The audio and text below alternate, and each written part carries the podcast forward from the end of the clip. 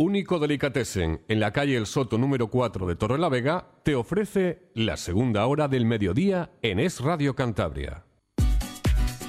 De lunes a viernes a las 12 del mediodía en Es Radio Cantabria, es mediodía con Begoña Fernández Bustillo. De lunes a viernes, de 12 a 2 de la tarde, en Cantabria, es mediodía. Bueno, vamos a comenzar. Segunda parte aquí, esta sección de Ondas de Amor y Sexo de la mano de Carlos San Martín Blanco. Buenos días, Carlos. Buenos días, Begoña. Bueno, vamos a seguir con esas claves para aprender a tener una buena relación de pareja, buena, sana y nos habíamos quedado en algo la semana pasada que, es un poco... Mm, mm. Bueno, lo habíamos dejado ahí como las series de Netflix. Sí, ¿eh? en suspense. en suspense. En suspense. Y nada menos que eran los celos, por si alguien se incorpora hoy nuevamente, imagínate. Pues vamos a hablar de los celos, de esos celos que, que no traen nada bueno. Pues no, no, decíamos además, mm, poniendo al día un poco los, eh, los titulares de, del pasado miércoles, que mm, aunque tenemos una tendencia a normalizar los celos, de hecho yo citaba alguna estadística en la cual vemos que un porcentaje importante de, de chicos y chicas eh, consideran que los celos es una expresión normal de amor, pero también muchos adultos creen que ser un poco celoso, como solemos decir, es algo normal, ¿no? Efectivamente, que, si te quieren tienen que ser un poco celosos, ¿no? Eh, como si esto fuera por unidades de medida de celos, ¿no? Eh, kilo y medio de celos, 300 gramos de celos. Los celos son una emoción negativa, lo miremos por donde lo miremos, son una emoción destructiva lo miremos por donde lo miremos y es una emoción que no, que no tiene nada que ver con el amor, porque los celos al margen de ser una emoción negativa son una emoción, es una emoción que nace de la inseguridad y de algo que es bastante antagonista de lo que supone un vínculo sano, ¿no? que es eh, la inseguridad, la desconfianza. ¿eh? Si una relación debe basarse, uno de los pilares básicos de la intimidad es la confianza, pues los celos nacen de todo lo contrario, del miedo, del miedo al abandono fundamentalmente, del que el otro día también hablábamos, y de cómo gestionamos ese miedo eh, de manera inadecuada y generamos una emoción extraordinariamente destructiva como son, como son los celos. Por tanto, creo que normalizarlos es un ejercicio cultural eh, en el que además a lo largo de las décadas se ha tendido a romantizar mucho en relación con el tema de los celos y la verdad es que cuando uno ve y maneja en el ámbito clínico situaciones de celos, eh, suponen para la pareja un drama, ¿no? Un drama para quien, para quien lo siente, porque al final vive instalado constantemente en la duda, en la inseguridad, en la desconfianza, en la comprobación, a veces en el espionaje, y para quien los padece, para quien es objeto de esos celos, es un auténtico calvario, ¿no? Porque ves eh, cómo la otra persona desconfía absolutamente de todo, reinterpreta constantemente todas las cosas, eh, malinterpreta, evidentemente, casi todo lo que haces y no tiene ese mínimo de confianza que, que debe de sustentar las relaciones afectivas, las relaciones humanas en general, pero en este caso las relaciones afectivas, ¿no? Tenemos a todas las señoras con las alfombras ya que ya no las sacan a la ventana. Puede llegar a eso, puede llegar a eso, bueno, es Que, es que fíjate tú qué casos más. sí, ahí hablamos, como decíamos el miércoles pasado, hablamos de, de trastornos eh, ya psicopatológicos, de trastornos celotípicos, en los cuales la persona elabora una, un delirio, elabora una interpretación muy detallada, por cierto, y además con un nivel de credibilidad sobre ello absoluto, ¿no? Realmente es muy difícil de convencer una persona en ese estadio. De hecho, mayoritariamente el tratamiento pasa por establecer inicialmente un tratamiento farmacológico que regule el desequilibrio neuroquímico que puede estar detrás de ese trastorno celotípico. Por tanto, es muy complicado racionalizar lo que esa persona te cuenta porque su grado de convicción sobre ello es pleno, es decir, quien sí, sí, él está convencido de quien que, está convencido de que, de que hay ese código de alfombras o quien está convencido de que tal o cual persona es el amante o la amante de tu pareja, pues es complicado en esa etapa el que sea capaz de racionalizarlo. Bueno, estás hablando de esos tratamientos, con lo cual podemos decir que los celos se pueden superar curar. Sí, sin duda alguna, sin duda alguna. Eh, tanto aquellos casos extremos como los que cito, en que ya hablamos de un trastorno celotípico, en el que, insisto, muchas veces es inevitable el tener que realizar un tratamiento combinado a nivel farmacológico y a nivel psicológico, como aquellos celos que, tienen un componente, eh, que también es evidentemente una situación disfuncional, pero que tienen un componente más eh, individual en el sentido de que nace de situaciones de desconfianza, de historias de abandono, de apegos inseguros, es decir, de conflictos, ¿no? Nace de conflictos fundamentalmente personales, ¿no? Y a veces, bueno, pues la persona con la que estás puede tener también algunas actitudes con las cuales, pues de alguna forma sientes que esos celos se incrementan, ¿no? Hay gente que te dice, yo es que con mi anterior pareja no era celoso y resulta que ahora con esta nueva pareja sí que lo soy, ¿no? Claro, cuando exploras ves que, la anterior pareja, pues probablemente tenía una relación Em, bastante de sumisión o de control, porque el, celoso tiende a ser controlador. Y claro, hay parejas que, que se permiten eh, ser controladas y otras que, que no, ¿no? Que, que siguen firmes y son asertivas en cuanto a, a, su vida personal, a su derecho pues, a salir, a entrar, a relacionarse, a tener amigos, al margen de la relación de pareja. ¿no? Claro, este tipo de relaciones más, más libres, eh, indudablemente para un celoso pueden resultar más inconvenientes ¿no? y activar ese sentimiento celotípico que otra relación previa puede no haber activado. Y de paso, también refuerza la idea en la persona que siente celos de que, de que no es celoso, de que el problema está en la conducta de su pareja. ¿Mm? Es que el problema yo no es que sea celoso, es que ella o él hay que ver. Me hace serlo. Claro, me hace serlo porque va provocando, porque es que eh, se comporta con las personas de una manera muy galante o está todo el día flirteando o este tipo de cosas las oímos muy habitualmente. Echar la culpa al otro. Efectivamente, no asumimos el que la emoción es nuestra. ¿eh? Lo decimos muchas veces de una manera muy natural. En el entorno de pareja utilizamos mucho una frase durante un enfado, ¿no? Decimos mucho aquello de, mira cómo me pones. Ya, ¿Mm? ya en vez de mira cómo me pongo. Es decir, con esa frase lo que estamos haciendo es desplazar la responsabilidad de nuestra conducta al otro. A la otra persona. ¿Eh? Fijaros, una frase. Mira ¿Eh? cómo me pones, fíjate. Todo lo que lleva detrás. Eres tú el que provoca mi conducta. Eres tú, por tanto, el responsable de mi conducta. No soy yo el que me pongo de esta manera ante algo que tú haces. No soy yo el responsable de mi comportamiento o de mis emociones. Mis emociones están provocadas por, ti. Y por tanto, tienes que cambiar tú para que cambien mis emociones. No tengo que asumir yo esa responsabilidad. Y lo triste es que se siente culpable esa persona, porque le hacen sentir toda, toda la culpa que la tiene. Evidentemente, claro, porque esto, hombre, si esto se lo, te lo sueltan así como yo lo estoy soltando, pues no lo compras, evidentemente, ¿no? Pero, cuando te lo van, te lo van soltando de forma civilina, cuando la relación se va estructurando en base a estos parámetros y a estos criterios y, vamos normalizando ese hecho y lo vamos eh, compartiendo y no lo vamos debatiendo, pues se acaba asumiendo como algo absolutamente incuestionable. ¿no? Y la persona a la que se le proyecta esa responsabilidad la acaba asumiendo. ¿No? Y muchas veces pues vemos dinámicas de pareja en las cuales el celoso ha acabado imponiendo de alguna manera conductas en la otra persona que reducen evidentemente su autonomía personal y su libertad personal para no tener un lío. ¿Mm? Eh, ¿Para qué voy a salir con amigas si eso me supone un problema? ¿Para qué me voy a poner una falda corta si me van a mirar? ¿Para qué me voy a poner el escote? ¿Para qué voy a hablar con mis amigos?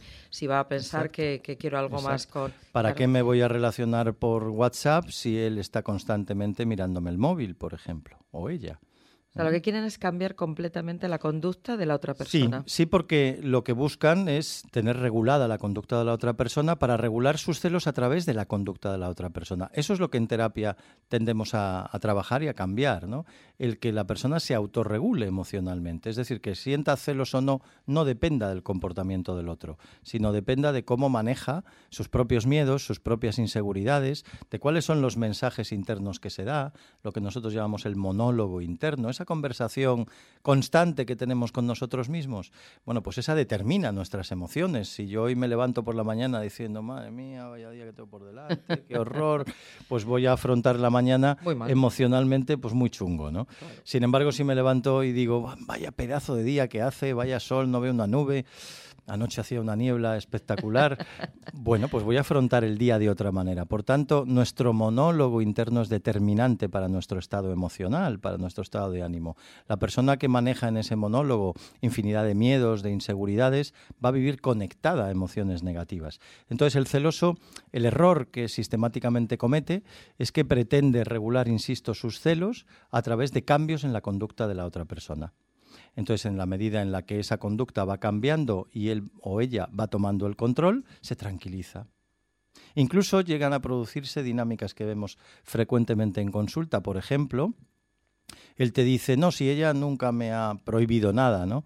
Pero claro, curiosamente, cuando él tiene una cena de amigos del club de pádel, pues ella esa tarde le monta un pollo por mm, no haber recogido la ropa, por ejemplo, por algo que no tiene nada que ver con eso.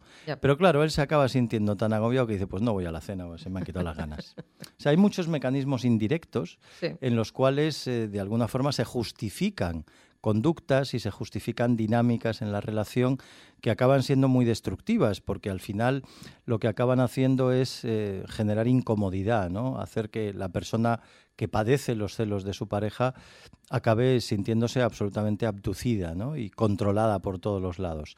Y eso, pues muchas veces acaba en ruptura porque llega un punto en que, en que esa persona no soporta más esa presión. ¿eh? Hay, hay a veces ocasiones en que hablamos de una presión extrema, ¿eh? de, de me lleva a, me va a buscar a, a, todos los lados o me pretende llevar a todos los lados. Es decir, se hace una, una tarea ahí de absoluto control. ¿eh? Y, esto ocurre tanto en hombres como en mujeres. A veces podemos pensar que puede haber algún sexo más eh, celoso que otro y realmente vemos tanto hombres celosos como mujeres celosas y, que, ¿Estamos y que comparten... ¿Hombres como mujeres? Sí, no, yo no hablaría, al menos desde mi experiencia clínica, yo no hablaría de una diferencia significativa. ¿eh? Hay muchos hombres celosos desde una Em, expectativa en la relación de, control y hay muchas mujeres celosas en las cuales o para las cuales la posibilidad de la infidelidad también supone un motivo de angustia muy importante, Entonces, eh, las formas en las que somos celosos sí que pueden variar un poco, quizás los hombres tienden a expresar sus celos de una manera más directa a través del control de la conducta mientras que muchas veces en las mujeres vemos eh, conductas comprobatorias más indirectas, ¿no? Eh, por ejemplo, espiar el móvil sin que su pareja pues, sea consciente de, ello. ¿no? Esto del tema del móvil lo vemos constantemente. De hecho, muchas veces vemos que la situación explota a partir de que se, se visualiza, a partir de que se revela el que hay una situación de vigilancia, ¿no? de, vigilancia en el móvil. Bueno, por ejemplo, el tema de localizadores de móvil. ¿eh? Yo haciendo muchas semanas veía una pareja en que todo esto había explotado porque uno de los miembros de la pareja, en este caso ella, había descubierto que, su, su, marido la había instalado un localizador, un programa localizador. De, de, estos de GPS en el teléfono móvil. Entonces él en su teléfono sabía en todo momento dónde estaba, ella. Bueno, eso ya yo creo que... Claro, daros cuenta que las nuevas tecnologías te permiten este tipo de cuestiones, sí, ¿no? sí, sí, permiten, bueno, igual que los padres hacen con los niños para tenerlos localizados, que es una de las cosas, bueno, pues positivas, o ahora bueno, eso hay, lo veo normal. incluso relojes para tener localizadas a los abuelos, ¿no? Cuando, pero, pero, cuando se... pero eso ya en, la, en una pareja... No, no, claro. Pues, no, quiero decir que la tecnología permite ese tipo de, el titular, El titular de la línea tiene en todo momento acceso a dónde está ese número el titular es, eh, era él, pues no, no, ha tenido que hacer nada especial. claro, que es el titular de la línea, está establecido. Bueno, pero estábamos hablando de algo que, que, no podemos normalizar. de conductas invasivas y bueno, y en, y en, algunos casos, pues el conocimiento de, de, este tipo de cosas son las que acaban provocando pues un estallido, ¿no? El que de alguna forma la relación entre en una crisis, en un conflicto, y es en ese tipo de situaciones muchas veces donde a nosotros nos llegan los pacientes, ¿no? En, en un momento en que toda esta situación ha explotado y en que, bueno, pues se plantean ayuda terapéutica como última alternativa, incluso en muchas ocasiones, ¿no? Porque sí son dinámicas en las que desgraciadamente la gente suele esperar mucho para, para pedir ayuda. ¿eh? Claro, la persona celosa tiende a no reconocer sus celos, mientras que la persona que padece esos celos, pues tampoco le puede llevar de la oreja, ¿no? De hecho, a veces vemos que acude a consulta la persona que padece los celos. ¿eh? Es decir, que, que busca de alguna forma ayuda para ver cómo zafarse de ese control, cómo actuar, cómo poder manejar esa situación, porque su pareja no quiere acudir a, terapia. ¿Hay una estadística que nos puedas comentar que, digas, bueno, pues eh, se suelen curar bastantes? Consideramos que siempre que haya, porque imagino que esto es muy fácil de entender, ¿no? Siempre que haya una voluntad de mejora, ¿no? Al final hay un, chiste que dice que cuántos psicólogos hacen falta para cambiar una bombilla, ¿no? Y, la respuesta es que uno, pero la bombilla tiene que querer cambiar. Claro. Pues, esto es igual. Pues esto funciona así, ¿no? El paciente tiene que querer cambiar. Nosotros no hacemos, ojalá, ¿no? No hacemos magia.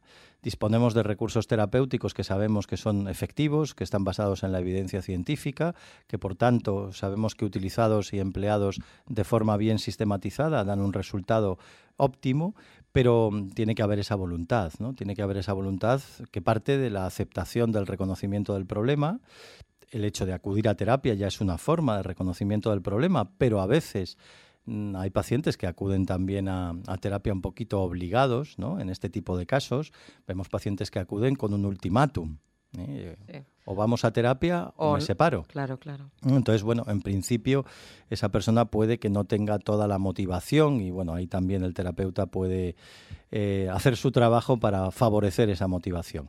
Pero podemos hablar perfectamente de que dos de cada tres eh, pacientes con problemas celotípicos de cierta severidad eh, consiguen superar su, dinámica de celos. Qué noticia más buena para, alguien que, y quizás me quede un Y quizás me quede un poquito corto. ¿eh? Ya digo, siempre y cuando la motivación sea positiva, la mejora en, el, en el control, la mejora en la existencia de esa emoción es sistemática. Es decir, otra cosa es que puede haber pacientes con un recorrido de mejora mayor y otros con una, una mejora un poquito más relativa. ¿no? También hay personalidades que son más favorables o menos a mejorar en ese ámbito, ¿no? Por ejemplo, personas con personalidades muy obsesivas tienen a veces más dificultades para poder superar este tipo de situación. Pero en general, las propuestas terapéuticas son muy eficaces, eh, se basan fundamentalmente en trabajar a nivel cognitivo, a nivel de todo el, conjunto de creencias y pensamientos que han llevado a esa conducta de celos, se basan también, evidentemente, en regular el comportamiento celotípico que esa persona tiene, todas esas actitudes de control, todas esas dinámicas de control, pues la persona tiene que aprender a regularlas y también a, gestionar la ansiedad que le produce no hacerlas, ¿no? porque el celoso está tan acostumbrado por ejemplo, el que tiene eh, a su pareja localizada, pues a saber en dónde está en cada momento. Y mira, ah, está trabajando y me quedo tranquilo. Su regulador de los celos es un regulador externo, en este caso el control. ¿eh? Su, nosotros llamamos su locus de control es externo. ¿no? Lo importante es que sea interno, lo importante es que la persona se autorregule. Esto, esto debería de servir como máxima en todos los aspectos, que nuestra regulación emocional sea interna. Bueno, yo quería hacerte una pregunta. Eh, ¿En qué hablas antes de porcentajes? Eh, hombre y mujer, ¿en qué porcentaje está el tema de, pues muy parecido. En las consultas. en, las consultas muy, muy parecido. Con Este, en este caso me refiero, el caso de los celos. Sí, sí, en este, bueno, en este caso y, la verdad es que en general. nosotros manejamos una estadística un poquito superior hacia la mujer, 55%, 45% en nuestra área, ¿eh? en el área de sexología y terapia de pareja de CIPSA, que es a donde pertenece esa estadística en concreto, hay un poquito más, un 5% más de demanda por parte de mujeres. Pero muy poquito pero muy poquito. ¿eh? Si además veis nuestras agendas, eh, pues veis que a lo largo del día vemos hombres, vemos mujeres de forma muy, muy parecida. Pues me parece muy bien ¿eh? que ya se vaya igualando. yo lo, preguntaba porque quizás el hombre igual sea un poco más reacio, igual a... Pero un poquito, ya estás viendo. un poquito. Pero claro que, hemos evolucionado. Sí, sí, ahí hemos observado además un cambio importante en las últimas décadas. Por ejemplo, antes, ante problemas sexuales, al hombre le costaba muchísimo más que ahora acudir. Fijaros, es curioso como a los, eh, que, a los chicos que más les cuesta acudir es a los chicos jóvenes. La gente mayor ha normalizado la posibilidad de tener problemas sexuales. E incluso, algo que antes era impensable, es que los pacientes vinieran al área de sexología, de, de CIPSA, vinieran recomendados. Y ahora mayoritariamente vienen, bueno, recomendados por, por otros colegas, por otros médicos, por otros psicólogos, o también, eh, y, de una, forma muy habitual ya, por algún paciente amigo. Y eso, Begoña, hace 15, 20 años era impensable. Bueno, impensable. Y de hecho, eso sigue sin ocurrir en la gente joven. La gente joven no cuenta si tengo una disfunción eréctil, si tengo una eyaculación precoz, mientras que la gente mayor Vamos, se lo cuenta en la partida de MUS o en la, o en la partida de padres. Pero como dice José Antonio, hemos evolucionado. Sí, la evolución, en este caso por parte de, los hombres, yo creo que cada vez vamos teniendo un poquito más de cultura sobre nuestro autocuidado, sobre nuestros problemas de salud, porque estos no dejan de ser problemas de salud. Y también vemos que las generaciones de gente joven están normalizando mucho el buscar ayuda terapéutica. Están acudiendo a terapia incluso mm, desde una posición que a mí me parece muy interesante, como un acto de madurez. Tengo un problema, no soy capaz de resolverlo, tengo una dificultad que sistemáticamente me está dificultando mi vida y lo que busco es ayuda para resolverlo. Esa posición, que me parece una posición muy madura, la estamos viendo cada vez más en la gente joven. De hecho, vemos como cada vez más personas eh, de, cierta edad joven eh, hablan abiertamente de que buscan ayuda. Voy al psicólogo es algo que hoy en día no alarma a nadie y que lo comparten muchas veces entre los, entre los jóvenes. ¿no? Eso es estupendo. Ya solo falta que el gobierno siga esta trayectoria de la sociedad y también lo incluya en la seguridad social. Eso es lo que sigue siendo, desgraciadamente, un caballo de batalla. Yo creo que ahí no, pero... La salud mental pero se evitarían muchos percances. ¿eh? Sin duda. Pero desde aquí eh, sí que recomendamos todas esas charlas que se dan en esos institutos, porque sin duda favorecen a que nuestros jóvenes puedan mm, eh, normalizar que tengan que ir a un profesional a contarles que tienen un problema. No, y ahí hay, hay labores también que yo alguna vez desde estos micrófonos he criticado la tarea de algunos de estos influencers que, que, inundan las redes sociales, pero también, por otro lado, hay muchas eh, situaciones de este tipo que fomentan la normalización de, de, la importancia de la salud mental. De hecho, el, el, el, cambio que se ha producido en el ámbito de la visibilización de la salud mental y de su importancia en la sociedad a partir de la pandemia, desde mi punto de vista ha sido el cambio más significativo que la pandemia ha dejado desde el punto de vista sanitario. El cómo las personas han empezado a hablar con total naturalidad en muchos casos. Tengo un problema de ansiedad, tengo un problema depresivo, me estoy tratando, me estoy medicando, estoy yendo al psicólogo, estoy yendo al terapeuta. Y eso yo creo que es muy sano para nuestra sociedad. Reconocer nuestras vulnerabilidades individuales y colectivas nos hace más fuertes, no más débiles. Sí, no avergonzarnos para nada porque tenemos un problema y hay que acudir a, un profesional y que la gente eso, ay, bueno, antes de decir voy al psicólogo o voy al psiquiatra, era como, uff, que me van a señalar, que no, que no señalan a nadie. nos, llamaban, nos llamaban loqueros. Sí, sí, a los loqueros, sí, sí, bueno, de verdad que a mí eso me, me superan ciertas, ciertos comentarios. Hacemos una pausa, Carlos. Estás escuchando Es Mediodía en Es Radio Cantabria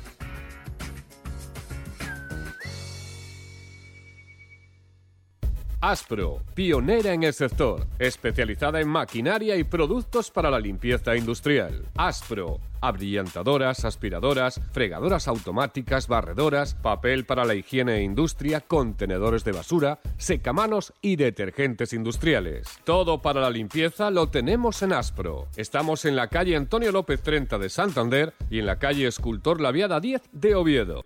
Ya te han hablado del restaurante El Tinglao, ¿verdad? De lunes a viernes, menú del día en restaurante El Tinglao por solo 13 euros y con la mejor comida casera. Y sábados y domingos, menú especial fin de semana por 24 euros. Además, en El Tinglao tienes nuestro famoso y enorme parque infantil. Te regalamos hora y media con el menú infantil. Restaurante El Tinglao, en la recta de Cudón, Miengo, con fácil aparcamiento gratuito. ¿Quieres saber dónde está la mejor carne de Cantabria? En Único Delicatessen la encontrarás. Los más ibaritas podrán degustar una amplia carta con productos exclusivos españoles e internacionales. Único tiene la mejor relación calidad-precio del mercado. Tenemos todos los días deliciosos menús preparados para llevar. Visítanos en calle El Soto 4 junto al Parque Manuel Barquín de Torrelavega. Teléfono de pedidos 942 139 139. La Casa del Indiano, restaurante ubicado en el centro de Santander, en el interior del Mercado del Este. En la Casa del Indiano tenemos menús diarios y de fin de semana, pinchos fríos y calientes, amplia selección de raciones de picoteo. En la Casa del Indiano somos especialistas en platos de cuchara y pescados del Cantábrico. Teléfono de reservas 942 07 46 60. Bienvenido al seductor mundo de las flores en todas sus magníficas variedades, colores y formas, como solo la naturaleza puede crear. En Floristería Valdecilla le ofrecemos un amplio catálogo para resolver sus necesidades y con servicio de entrega a domicilio. Ven a visitarnos a la calle Padre Rábago 16 de Santander. Estamos también en la Galería del Hospital Valdecilla. Teléfono de contacto 942 332100.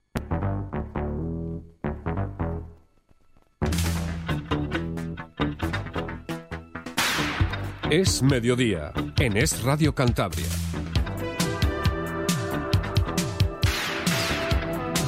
Bueno, volvemos aquí, que estábamos hablando de esos celos, pero yo me voy a quedar con unos mensajes, como siempre hacemos desde nuestros micrófonos, Carlos, positivos. Y es que los celos se pueden curar, se pueden superar y que tenemos que recurrir a manos de profesionales, como sois vosotros, y que querer es poder. O sea, esa fuerza de voluntad de decir, eh, yo, no quiero ser celoso, mm, bueno, que se puede superar. Si tú quieres dejar de ser celoso, tienes que coger, someterte a una terapia y vamos a ver si con esa voluntad puedes dejar de sufrir y hacer sufrir. Evidentemente. Luego también es importante el reconocimiento de hasta dónde, hasta dónde llegamos, es decir, hay situaciones en las que solos no vamos a poder. ¿eh? Yo siempre he dicho en, estos micrófonos que mi, posición en relación a la, ayuda terapéutica es los profesionales estamos para cuando las personas una vez que lo han intentado con sus propios recursos, ven que no son capaces de, superar sus situaciones. Eh, yo soy un poco crítico en relación a modelos de, psicoterapia mm, pues un poco basados en vete al psicólogo en cuanto tengas el más mínimo problema, ¿no? porque creo que las personas tenemos que poner en marcha nuestros recursos de afrontamiento. ¿no? Pero es cierto que hay situaciones como estas, como la de celos, que mayoritariamente la persona no va a ser capaz de resolverla por sí mismo. Y va a necesitar esos recursos terapéuticos que le van a marcar el camino, que le van a ofrecer estrategias, técnicas psicológicas, insisto, a nivel de mejora de sus cogniciones, de sus pensamientos celotípicos, pero también de su conducta y que, como decíamos antes, ofrecen un resultado de mejora muy, muy notable y en muchos casos permiten que la persona deje atrás de una forma estable, de una forma duradera, ese pensamiento y ese sentimiento esa emoción que son los celos extraordinariamente perturbadora, porque en estas personas es eh, algo que, controla absolutamente su vida, ¿eh? que hace que eh, su vida gire en torno al miedo, en torno a la inseguridad, en torno a la desconfianza y por tanto en torno a sus celos. Es que ni vive ni deja vivir. Efectivamente, esa sería un poco la frase que resume una dinámica de pareja en la que los celos tienen un protagonismo significativo. A pesar de todo, mira qué obras literarias nos ha dejado este mundo de los celos. y no solamente estamos pensando en Otelo, ¿eh? pero Tolstoy tiene ahí una novela de tres pares de narices, ¿eh? la sonata Kreutzer, tremenda. Ernesto Sábato, eh, otra que es El túnel, o, o, Simón de Beauvoir, a raíz de sus relaciones con Sartre, que Sartre era también la madre que lo parió, hay que decirlo, figura. aquello que, llamaba, que llamó la, la invitada. Y luego otros celos diferentes a mí es una película que me ha llamado toda la vida. Es, yo cada vez que puedo la veo, es Amadeus. Los celos de que, dibujan en Salieri hacia, hacia el ingenio, hacia la obra impresionante de Mozart. Es que, es, que es, fuera de lugar cómo es sufrido, incluso hasta cuando está narrando él la historia que Mozart ya está muerto y él está vivo ahí, anciano, destila por los poros de su piel gota a gota de, hiel, de hiel. Ya no es celo, es hiel pura. Bueno, es que a veces, a veces también los, los celos... Da mucho juego, quiero decir. Bueno, por un lado, desde el punto de vista literario e incluso cinematográfico, los celos se han romantizado mucho, ¿no? Y eso ha, ha, contribuido a que lo hayamos integrado incluso desde una posición romántica, ¿no? Es decir, desde esa idea de ser celoso en el fondo es querer a la otra persona, ¿no? Y en eso tiene mucho que ver, insisto, la literatura, el cine, las artes, ¿no? Esa idea en Shakespeare yo no la veo, ¿eh? es la amargura, amargura, amargura, los celos amargura, celos amargura. sí, pero, vinculado al amor, sí. vinculado claramente al amor. es decir, sufro como un perro porque te amo tanto que soy así de celoso porque realmente te amo tanto. No, soy celoso porque no te amo bien, ¿no? Porque eso no es amor, eso es desconfianza, eso es inseguridad, eso es deseo de control, ¿no? El problema muchas veces es que confundimos nuestras emociones, ¿no? Nuestros sentimientos, porque en este caso los celos eh, son más un, un sentimiento en cuanto a durabilidad, ¿no? Eh, y confundimos. Entonces, el amor eh, no lo deberíamos de asociar a ese tipo de emociones negativas. ¿no? El amor se debe de basar en la complicidad, en la confianza, en la seguridad, en el deseo de amar al otro y, por tanto, en el deseo de confiar en el otro y muchas veces está perturbado por nuestros propios miedos, ¿no? por nuestras propias inseguridades y por ese tremendo miedo que es eh, profundamente humano, que es el miedo al rechazo o al abandono. ¿no? Y ese miedo al abandono, cuando en algunas personas es especialmente acusado, nos lleva muchas veces al comportamiento celotípico. Y luego, muchas veces también vemos cómo los celos están combinados y a veces difíciles de disociar de otro tipo de emociones como la envidia los celos, la envidia. En, la envidia ya no hay en general un componente erótico, eh, los celos son fundamentalmente un, sentimiento, una emoción basada en, en, la erótica, es decir, yo tengo celos de que tú me abandones por otro en general.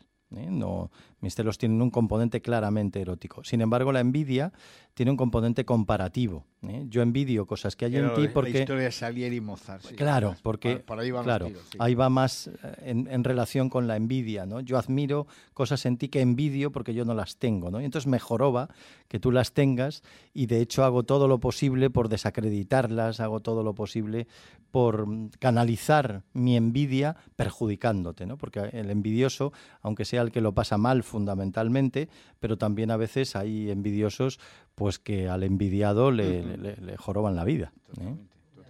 Eso sí que yo ya lo considero otra cosa peor. ¿eh? eso es pernicioso ya, eso es maligno. La envidia yo ya lo considero un poquito que roza con la maldad, ¿no?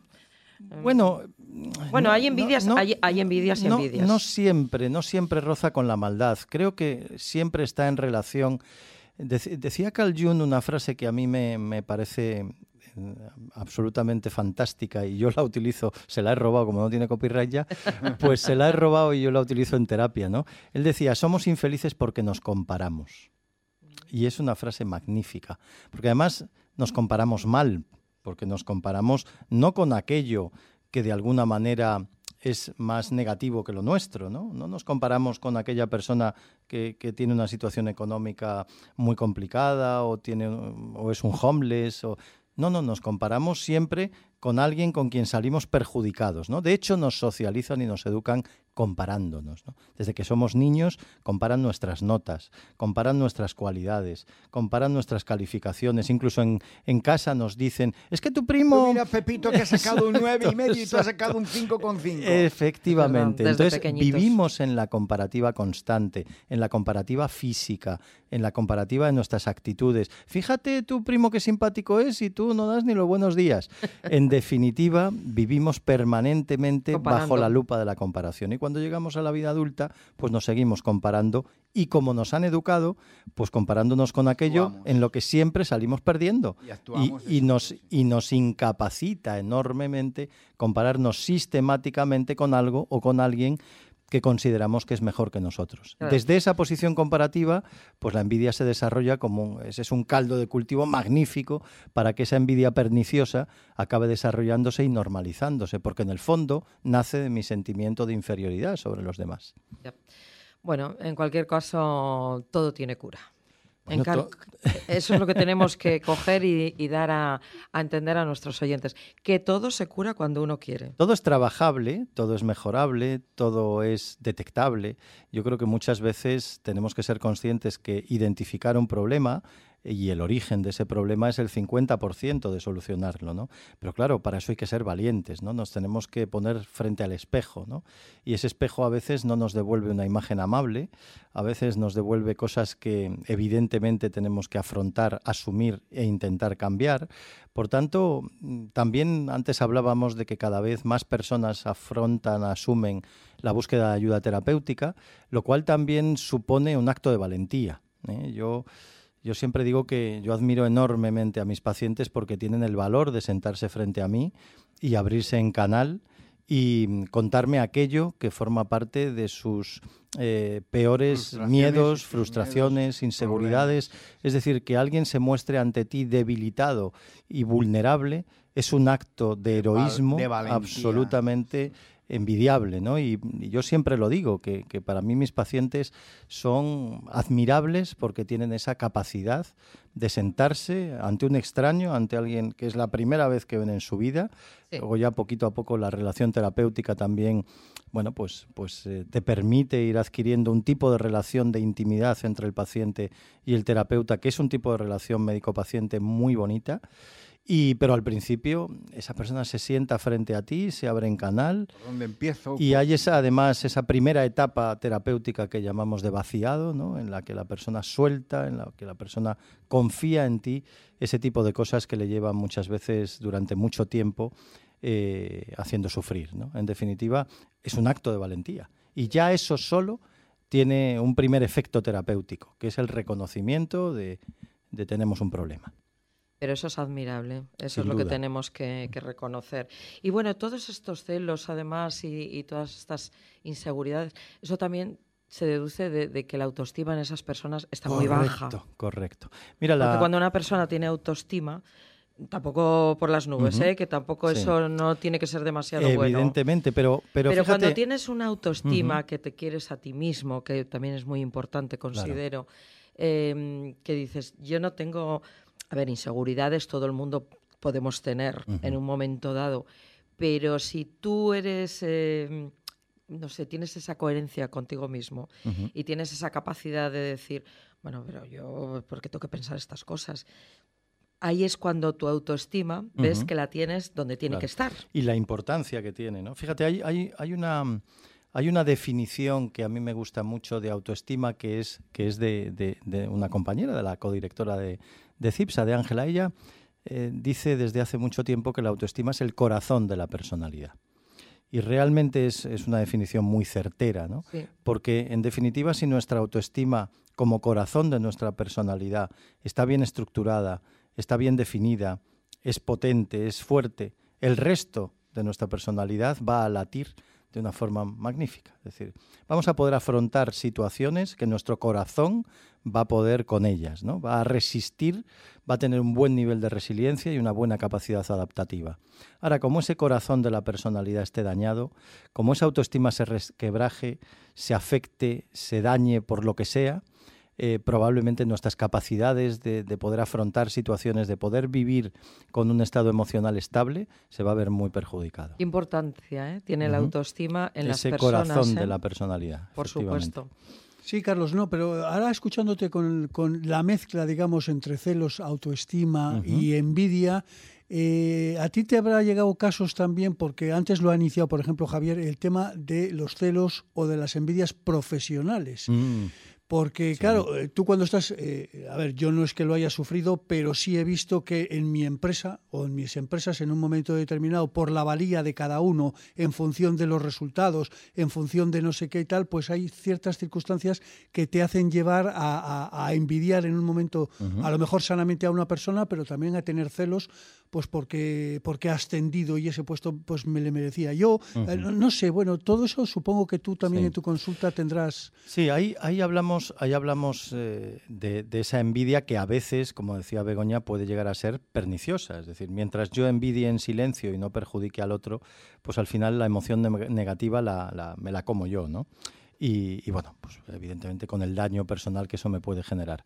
Pero cuando esa envidia la canalizo y la proyecto intentando cambiar las cosas desde ese sentimiento de envidia y muchas veces de manera perniciosa, de manera maliciosa, bueno, pues haciendo comentarios o intentando perjudicar activamente a un compañero de trabajo, entonces es cuando la envidia adquiere ese carácter de peligro. ¿no? La envidia se convierte en una emoción no solo perniciosa para quien la sufre, sino también en algo que en quien la, la, recibe puede poder eh, tener una consecuencia real, una consecuencia objetiva. ¿no? Y ahí es donde yo sí creo que ese componente malicioso donde esa emoción negativa se combina con una actitud de, de, malicia, con una actitud un poco perversa de quien intenta influir a través de una emoción negativa en su ámbito laboral, en este caso. Y eso, desgraciadamente, está a la orden del día, Pablo. Eso yo creo que se ve en casi, en casi eh, todos los contextos, en casi todos los entornos,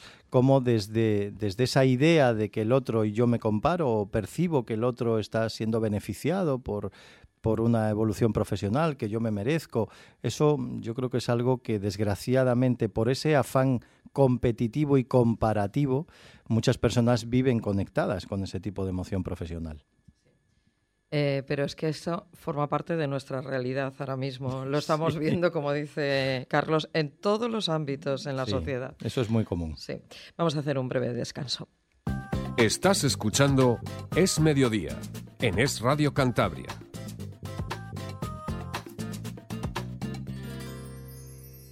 ¿Quieres disfrutar de una comida diferente? Entonces ven a la Bermutería Tentempié. Puedes degustar tapas y pinchos, gildas tostás, empanadas argentinas, raciones de ahumados, platos calientes y postres, acompañados de una excelente carta de vinos. Bermutería Tentempié. Estamos en el renovado Mercado del Este de Santander. Horario ininterrumpido de martes a sábado de 11 y media de la mañana a 11 de la noche y los domingos hasta las 10 de la noche. Tu ortopedia es MediMobility, expertos en movilidad, posicionamiento, protésica, ortésica, plantillas, prótesis de mama, descanso, ayudas técnicas, servicio técnico y mucho más. En MediMobility tenemos prendas a medida para lipedema, linfedema y otras patologías. Además, realizamos todos tus trámites con el Servicio Cántabro de Salud. Tu ortopedia es MediMobility. Visítanos en Renedo, en el polígono de Raos y en Avenida de Valdecilla, Santander.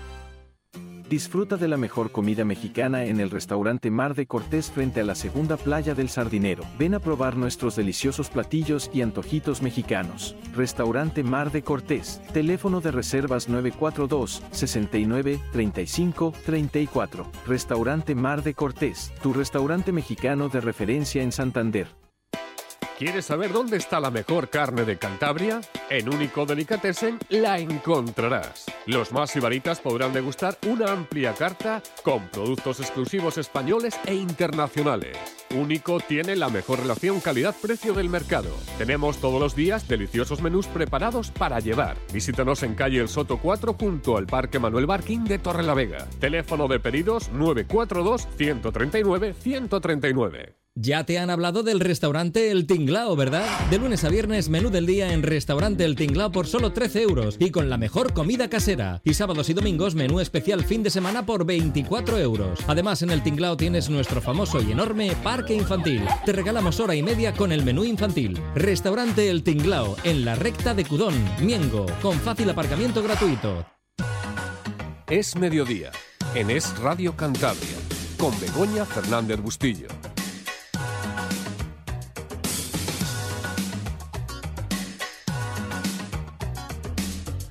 Bueno, pues aquí continuamos hablando de, todos estos problemas que se pueden generar en las parejas. Vamos a hablar también, según tu experiencia, Carlos, de los principales mm, problemas a los que se enfrenta pues la mayoría de las parejas, como son, vamos a hablar, por ejemplo, vamos a empezar a hablar con el problema del problema con los hijos. Porque hay, hay también... Hay tela. Hay tela, eh, eso también tenemos largo y tendido que hablar. Dice, dice un refrán que los hijos unen, ¿no? Y, y desunen. Y, y, ante ese refrán algunos contestan, no, los hijos atan, ¿no? Los hijos no unen, los hijos atan. Bueno, no lo sé, si probablemente unen y atan, ¿no? Probablemente las dos cosas, pero está claro que, que los hijos suponen, de entrada, cuando vienen una primera crisis. Casi todas las primeras grandes crisis en pareja tienen que ver con el nacimiento del primer hijo. Y claro, cuando tenemos un primer hijo, ¿qué ocurre? Pues ocurren un par de cosas, ¿no? Primero, que pasamos de tener una relación diádica, una relación entre dos, a tener una relación de tres. Tenemos que aprender a relacionarnos de forma triangular, no de forma bidireccional. ¿no? Y además hacerlo simultaneando dos roles, dos papeles. Antes nos relacionábamos únicamente como pareja, el uno del otro. Cuando nace el niño o la niña, tenemos que asumir también un rol que encima es nuevo, el rol de papá o el rol de mamá, que en gran medida monopoliza bastante esos primeros meses. Y hay celos. Y ahí surgen Y emociones de abandono, de celos, de no me haces caso, eh, de no he encontrado mi sitio, de incluso de cierto rechazo. Eh, de, de reanudar también nuestra intimidad sexual después de un proceso de embarazo y de parto para las mujeres que a veces eh, supone algunas dificultades. En definitiva, es un proceso de cambio importante que supone que algunas parejas entren en esa primera gran crisis relacional. ¿no? Y te preguntará, Carlos, mucha gente, es que solo le hace caso al niño, es que Sí. solo mira por la niña, es que parece que yo no existo. Exacto, exacto. Porque Bueno, se oye. Sí, pero yo ahí invitaría a hacerse visible. ¿eh? A veces es, claro, porque a veces la queja es, no existo, bueno, pues hazte un poquito más visible Claro, quizás. ¿no? participa. En vez de esperar pasivamente a que cuenten contigo, participa, ¿no? Toma una posición proactiva, acompaña, estate presente. Porque a veces es cierto que, sobre todo en el caso de los hombres, puede haber ese cierto sentimiento de, de ser un poco apartado, ¿no? Porque, claro, la mujer bastante tiene con su recuperación física, con su recuperación anímica, con volver a recuperar un poco su, su cuerpo y su estado de ánimo, con su lactancia muchas veces, con el inicio de la crianza, que sobre todo si es un primer hijo, como digo, es un mundo desconocido, es un mundo lleno a veces de inseguridades, de miedos, de desconfianzas. Entonces yo creo que en ese momento es muy importante que la pareja esté presente para compartir con ella todo ese tipo de situaciones, ¿no? Para asumir de manera firme su papel como padre, su responsabilidad como padre, sin ningún tipo de complejo y sin ningún tipo de posición periférica, sino con una posición central. Por tanto, el mejor antídoto contra ese sentimiento que algunos hombres tienen es tener presencia. En vez de apartarse, en vez de sentirse Participar, rechazados, partici- responder participando más. Exacto. Responder implicándose 100% y entendiendo que esa responsabilidad es plenamente compartida. Y es de los dos cuando, cuando estás en esa situación. Sí, bueno, pero esto que estás comentando, Carlos, a mí se me acaba de venir a la, a la cabeza de que, de que en, la- en la- en el momento de la sociedad en que estamos, que tenemos uno, o bueno, si ya tenemos dos hijos, ya somos casi familia numerosa, pero hay que ponerse en el caso de, de- de gente que ha tenido siete y ocho hijos. Madre Entonces, con esa, con esa perspectiva, ya no tienes tiempo, creo yo, para eso que tú estás Es, comentando. es toda- es todavía más complicado, ¿no?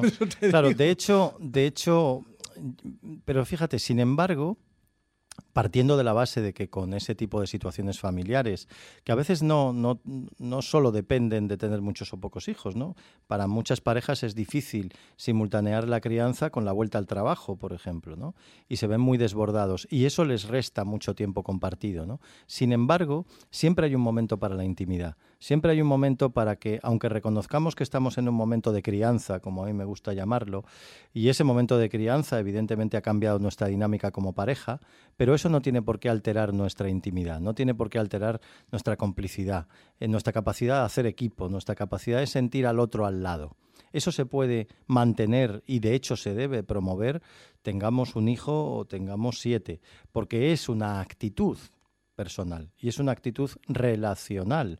Una pareja que se une en ese proyecto, que además es un proyecto voluntario, compartido, deseado en la mayoría de los casos, es una pareja que se fortalece y que ese periodo de crianza que les priva pues de hacer muchas cosas de las que hacían cuando no tenían hijos y de pensar un poco más en ellos eh, y, empezar a pensar más pues en, sus nuevos retoños, sin embargo no se va a ver distanciada, no se va a ver afectada en el plano anímico, en el plano emocional, sino que todo lo contrario, va a poder hacer equipo y con ello tener una crianza mucho más compartida y mucho más eh, eh, responsable ¿no? por parte de los dos.